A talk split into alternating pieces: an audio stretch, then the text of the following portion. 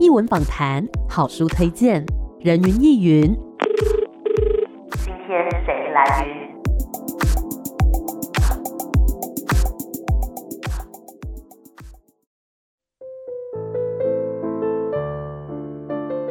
人云亦云，今天我来云。今天呢，人云亦云的节目现场邀请到一位非常紧张的来宾。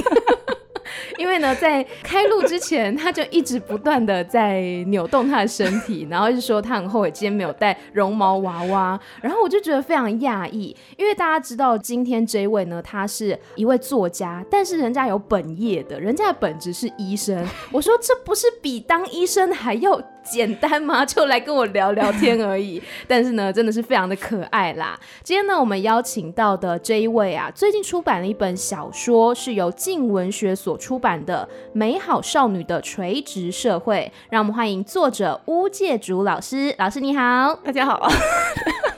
老师不要笑场，老师我们来了，好好的打个招呼。好好好好来，老师你好，主持人您好，大家好。是老师呢，平常可能就是在医院呐、啊、工作比较习惯一点，现在进入录音室要讲话，是不是比较不习惯？对，超不习惯的，可以感受得到，就是老师呢现在非常的不习惯，对，心里面很澎湃的心情。那我们讲一些老师熟悉的话题好了，介绍一下这本作品叫做《美好少女的垂直社会》，它的故事背景还有它的世界观是什么呢？主要呢就是一个在群岛国度，因为气候变迁，所以海平面上升之后，很多群岛国度的离岛就被淹没了。嗯，所以很多土地的资源就算相对不足，所以岛上很多居民或学生就是要被重新分配这样。嗯，对，主要的两个主角的少女。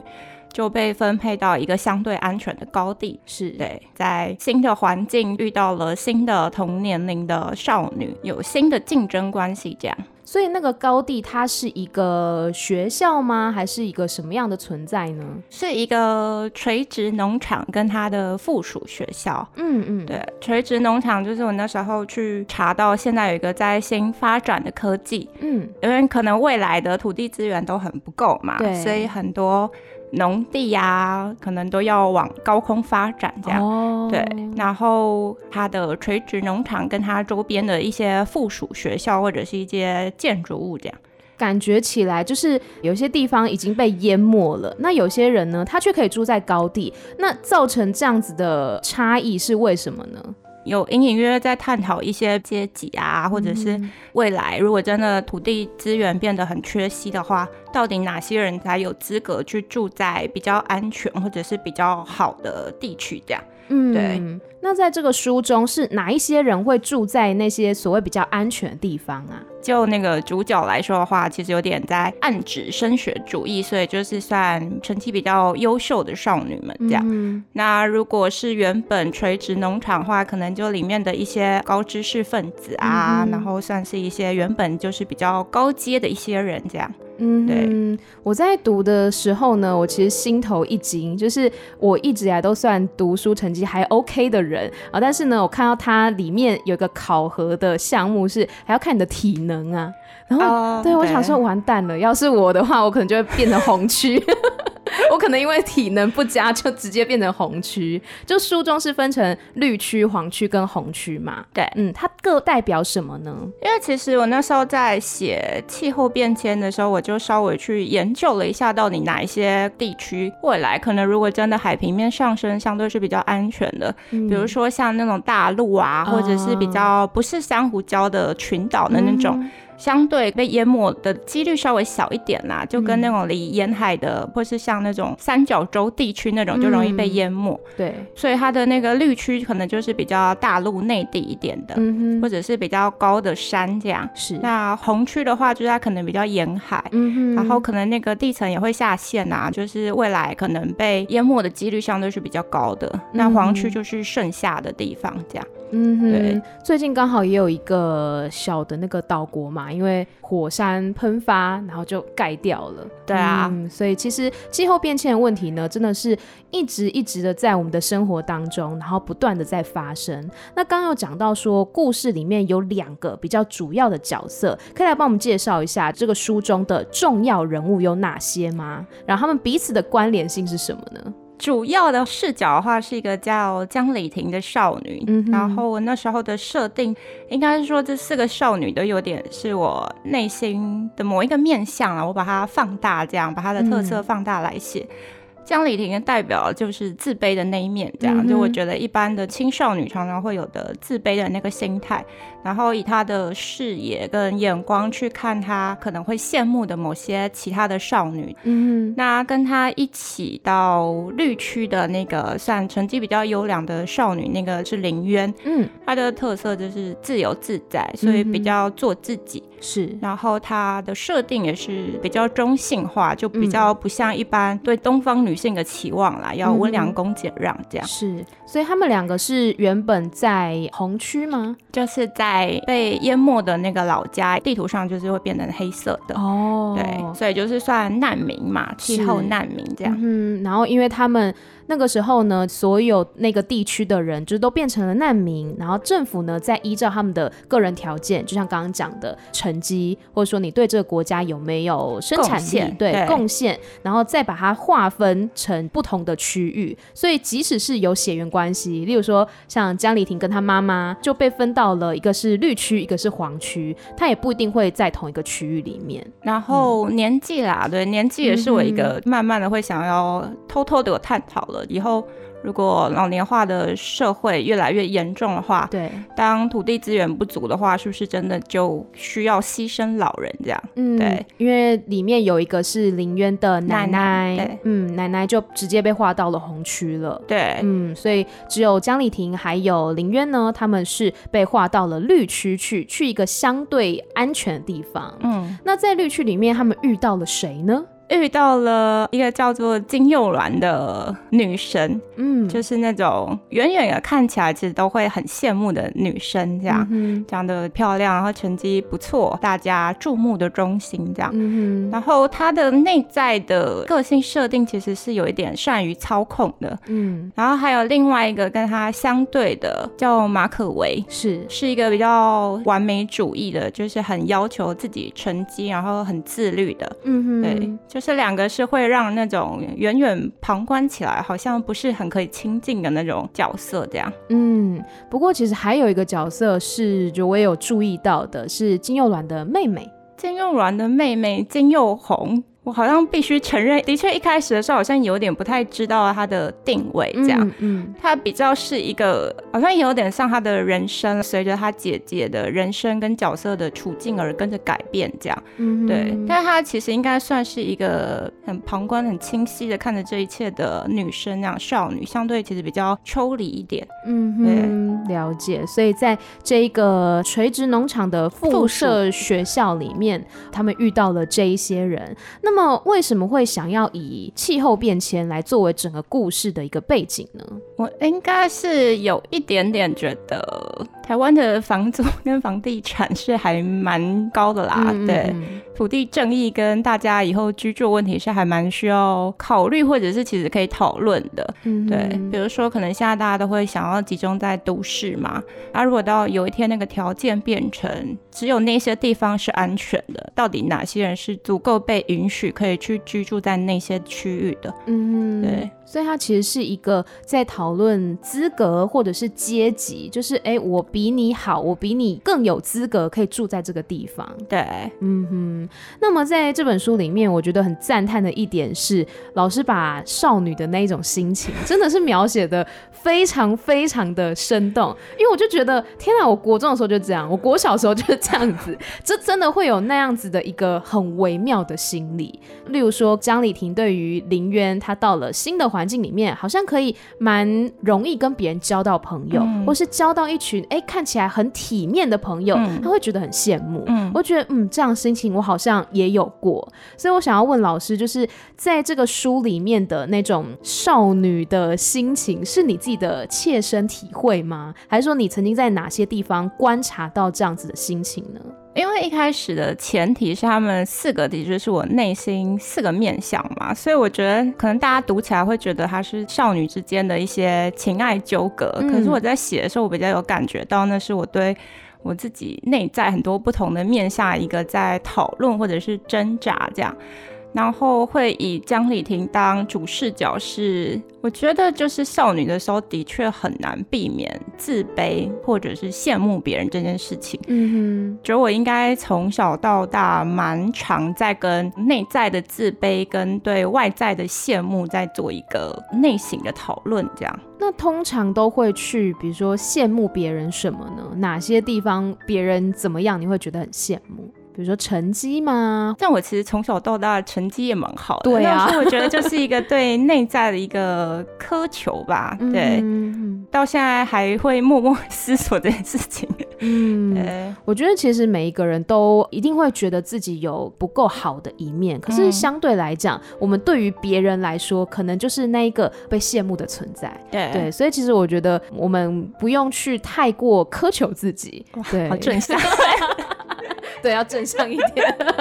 对啊，其实因为这本书里面呢，刚刚讲到，我看到了很多少女之间的有点像勾心斗角，或者是说呢，那一种很微妙的友情的变化，但其实是老师心中的不同面向的一个展现。我可能现在年纪稍长啊，就会觉得你其实内在会一直觉得别人对你怎样，或不喜欢你，嗯、或者是你会羡慕别人，或者是觉得自卑。嗯有时候都是你自己的内心在跟自己斗争啦。其实有时候别人可能不一定是这样看你，或者这样想你的。嗯嗯嗯有时候别人对你的厌恶，其实是来自于你内心对自己的厌恶，这样、嗯、对，只是因为在那个少女那个环境，可能大家都感觉很亲密，或者是住在一个比较密集的地方，就是你们距离太近了，嗯，你就有时候会把自己对自己内心的想法投射到别人身上去，对。嗯、但我就觉得这需要时间、经历之后，你才会理解这件事情。嗯，了解。我觉得老师刚刚讲的呢，仿佛是我在成长过程当中，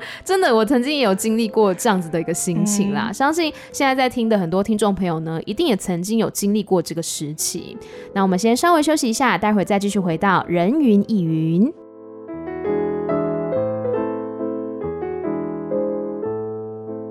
欢迎回来，人云亦云。今天呢，我们邀请到的这本书的作者，书名呢叫做《美好少女的垂直社会》。欢迎作者巫介竹老师，老师你好，主持人好，大家好。是我们刚刚呢已经聊到《美好少女的垂直社会》，它是以气候变迁为故事的背景，去讲述说两个少女她变成了气候难民之后，爬到了更安全的地方，就是绿区。但是在那个地方呢，好像大家都勾心斗角，然后他们也跟在那边的少女之间产生了友情上面很微妙的变化，还有自己心理上面的变化。那么书中的这些角色呢，我觉得他的名字，我在读的时候，我其实就有发现里面有很多关于鸟的意象。对，那可不可以举例说明一下其中几个名字它的含义呢？然后像江里婷，它是鱼嘛，嗯，整本书里面应该只有它是鱼吧？对对，然后其他都是比较跟鸟有关的。那鱼跟鸟又各自代表什么含义呢？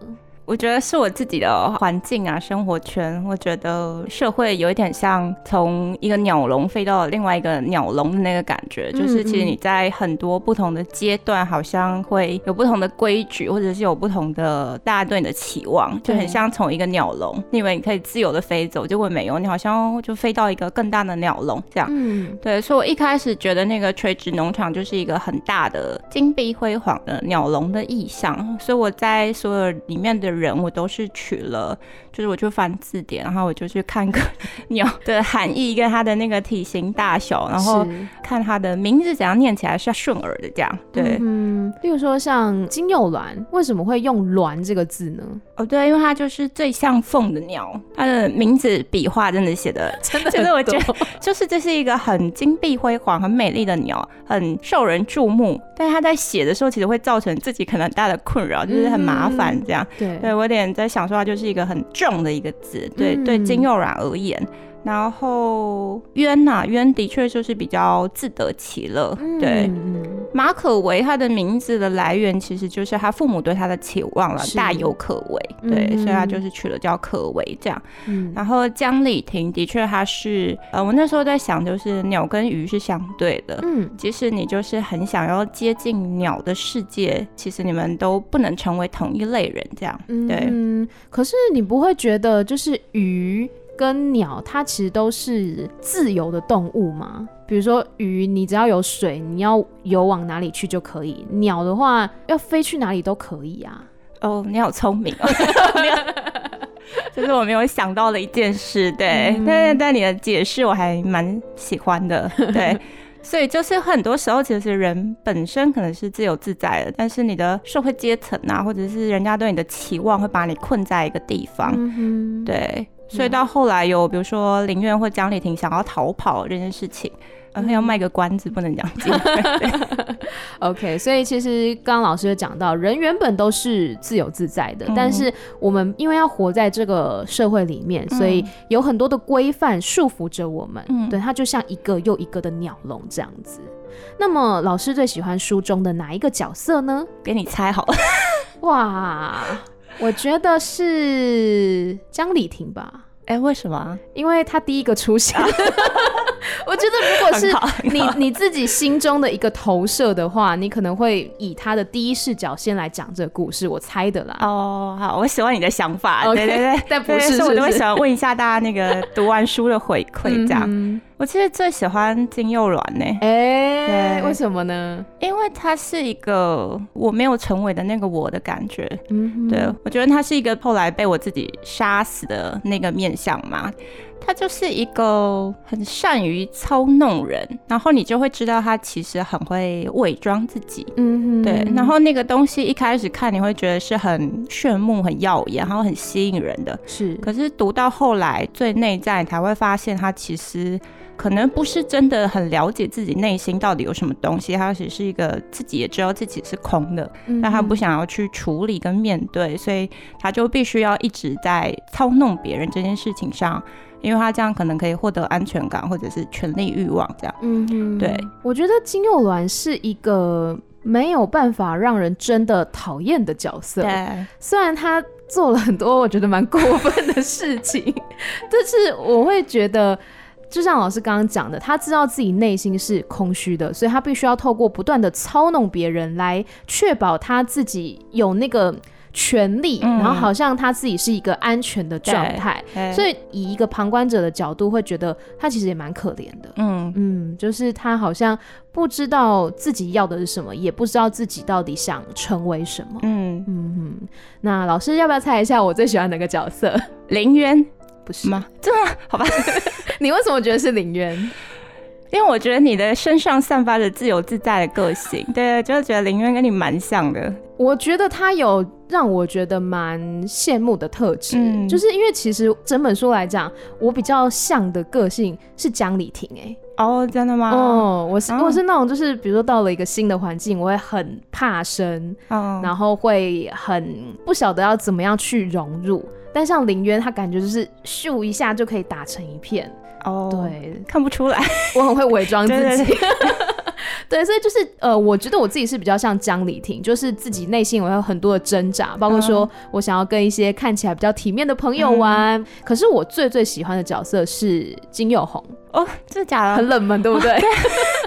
为什么啊？因为我觉得金佑红他是一个旁观者的角色。嗯，他虽然知道说他自己也是陷在这个金碧辉煌鸟笼里面，但是他很明白自己逃不出去。嗯，他也就是有一点好像认命的感觉。嗯，然后冷眼的旁观这一切，但是他不会去做一些无谓的努力。嗯，对，我就觉得这样子很省事啊。就是 他不会去，比如说要拼了命去斗争啊，或者是要去争什么权利，或像马可维一样，一直要维持自己完美的形象。他知道自己做好自己的本分，然后不要去争，不要去抢，他就可以活下去。所以您喜欢他的知足，对不对？对，嗯，我喜欢他不会去做无谓的努力这件事情，就是他可以把精力放在一些自己觉得重要的地方，oh. 而不用去好像一直去迎合别人、奉承别人。哦、oh. 嗯，好，听到这个还蛮感动的，因为我觉得，对，因为金佑红好像不是我内在的一个角色，嗯、所以我可能对他的那个关注力可能没有像其他四个少女那么重。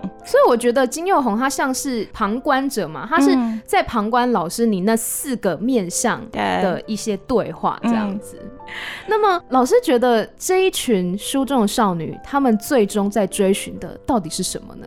好问题，就是我觉得我那个常常在写作的时候会觉得，好像很多作家都蛮厉害的，嗯，可以回答什么问题。但是我觉得我在写的时候，就是一直在丢疑惑的感觉，我就会觉得我在写他们的挣扎，但是好像挣扎到最后，我其实也。不是真的很确定他们有没有得到什么答案，嗯、对，但我就觉得那就是一个很很像在旁观的摄影机在看着他们发生的这一切。嗯，对，我觉得从小到大，可能大家都会遇到的一个问题，就是因为你不是很确定自己到底是一个怎样的人，嗯，特别是在成长你少年少女的时候，你不是还很认识自己。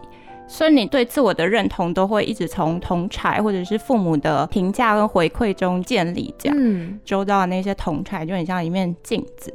但那些镜子也不是真的很真实的镜子，就是会有很多彼此互相的投射，是对。所以在那个时候，你就常常会产生很多困惑，这样。但其实有时候抽离一点，像金佑红来想一想，你就会知道说，其实大家都不知道答案。嗯，对，这题是没有答案的。对，应该是会在没有标准答案的人身上找到标准答案这件事情，你就会发现那是。人生中一个外求啦，里面相对可能比较有内求自己答案，可是领渊呐，他可能相对自我比较稳定一点，是、嗯、对，所以有一点很重要，就是你常常会在错误的人身上想要找到关于你人生的标准答案，嗯，但可能答案其实都不是在外在的环境，或者是一些同侪，甚至不是在你的父母啦，对，嗯、母亲也是一个很重要的一个回馈的来源，这样，对，其实有时候答案应该是要在自己内心这样。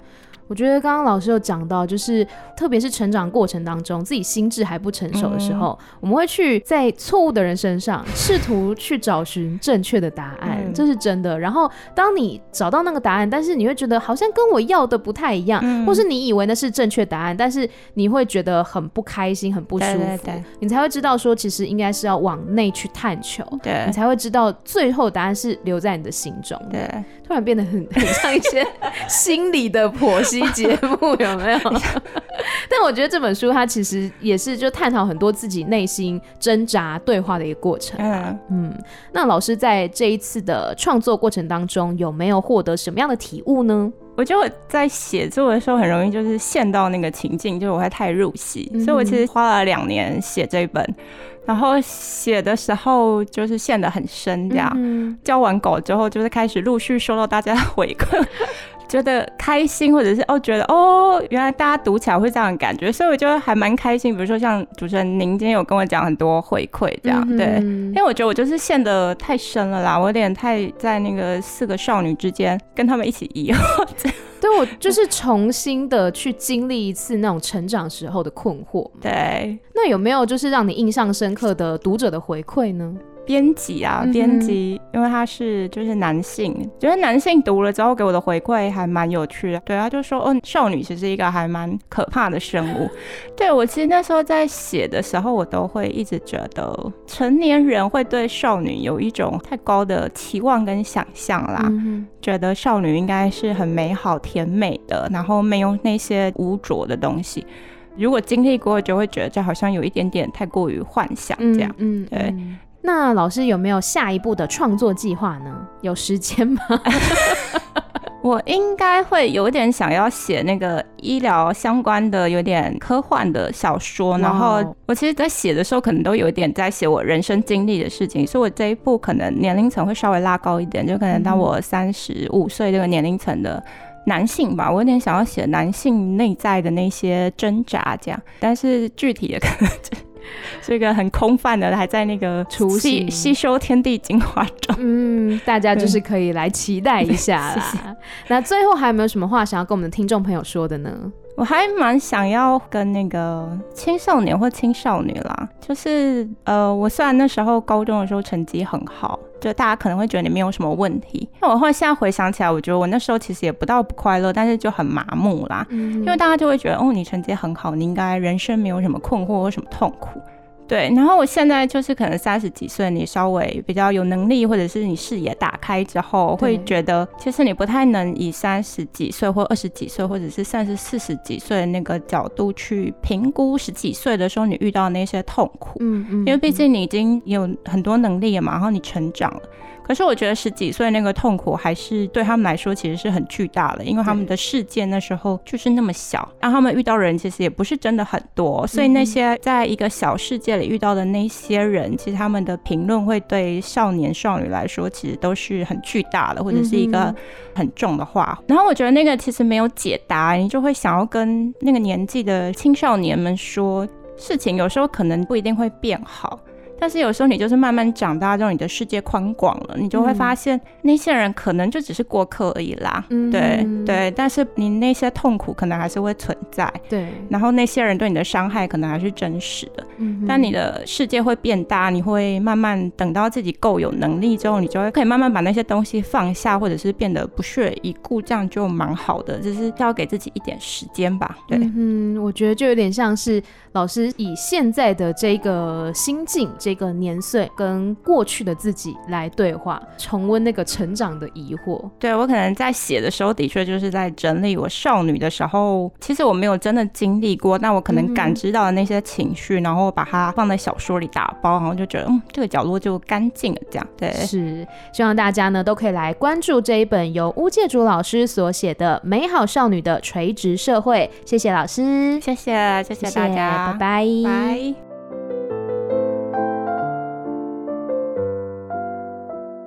我必须说呢，这本书的文字内容跟作者本人对我来讲是有反差萌的，因为呃，这本书的文字呢，它是非常通透。非常一针见血那种感觉，就是我们可能都有一些那种少女心事想要去掩藏，例如说啊，我跟谁都很好啊，我跟谁都可以是朋友啊。但是其实你心里面，你在那个青春期的时候，你默默的会去比较，你默默的会去希望说，你的好朋友可不可以不要跟别人好，或者说呢，你可不可以交到你觉得比较体面的朋友，或者说啊，某个女生感觉好像很不招人喜欢，那我要离她远一点。就是这样子，非常多的细腻的小心思，我觉得在这本书里面呢，真的是呈现的血淋淋啦。我只能说是血淋淋，就是我从小到大曾经有过的那一种关于友情、关于同才相处的那种心思呢，真的好像都被摊开来一样。那为什么我说跟作者本人有反差萌呢？因为作者本人非常的可爱。作者巫界主老师呢，他是一位医生哦，然后呢，他在开始访问之前就非常的紧张，我就说，老师你放轻松，就是跟我聊聊天而已。他说我今天忘记带我的安抚娃娃，可能他有一个那种娃娃是可以让他比较呃放松心情的。我说老师你是医生呢，聊天讲话上节目通告应该比当医生简单多了吧？他说没有没有，我好紧张哦，我好怕我说错话。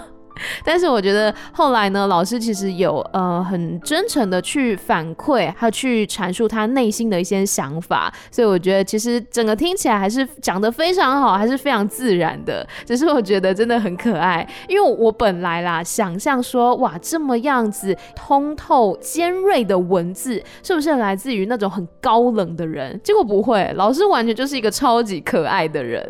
总之这一本《美好少女的垂直社会》呢，我真的是。非常的喜欢，我贴了超爆多的标签纸，大概有二三十个吧，应该有。因为我就是那种看到自己喜欢的句子，然后我一定会贴标签纸的。虽然我在读这本书的时候，我曾经有一度想说，我会不会贴太多啦？那我还是不要贴好了。但后来呢，又觉得你知道我的良知过意不去，我看到喜欢的句子，我就是想要贴一张标签上去。所以最后呢，就是整本书花花绿绿的。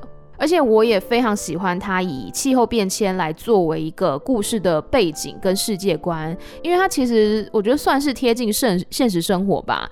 当气候变迁、海平面上升之后，越来越多的土地被淹没，那人们要怎么样去排定说你住比较低洼的地区，还是你要住比较高、比较安全的地方，就会形成一个阶级。那这个阶级要怎么样去来排列呢？书中他透过年纪。透过成绩、透过体能，甚至呢，女性结婚之后，透过她的结婚对象，她有没有生小孩，这些种种种种的因素呢，变成她个人的一个评分项目。那好像说评分高的人，你才有资格，你才是对这个国家有贡献的人吗？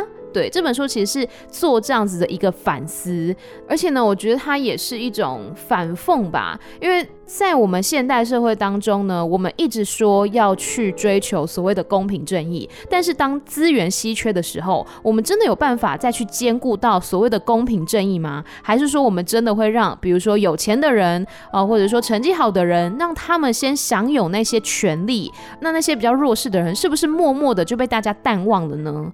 所以我觉得这本书真的是很精彩的一本作品，讲到了那种少女非常心思细腻、非常纤细。的心情变化，那也有讲到气候变迁，再还有讲到阶级的斗争，甚至里面我其实有嗅到一些的政治嘲讽的文字，就让大家呢在书里面慢慢去寻找了。这本书我真的是非常非常推荐，希望你也会喜欢。